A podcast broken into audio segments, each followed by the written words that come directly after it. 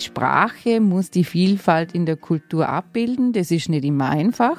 Das ist eine Herausforderung. Das verändert sich auch laufend.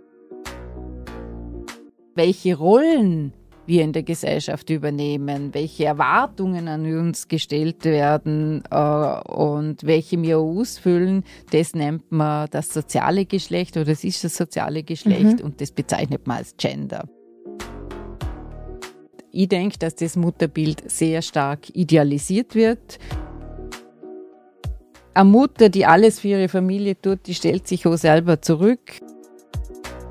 Ich denke einfach, eine geschlechtergerechte Sprache ist ein Teil mhm. von der Gleichstellungsarbeit. Ein Teil. Mhm. Wenn man vor der Bundeskanzlerin, Ingenieurin redet, dann ist die Möglichkeit, es zu werden, den Mädchen auch bewusster. Sichtbarkeit wirkt und Unsichtbarkeit wirkt leider auch.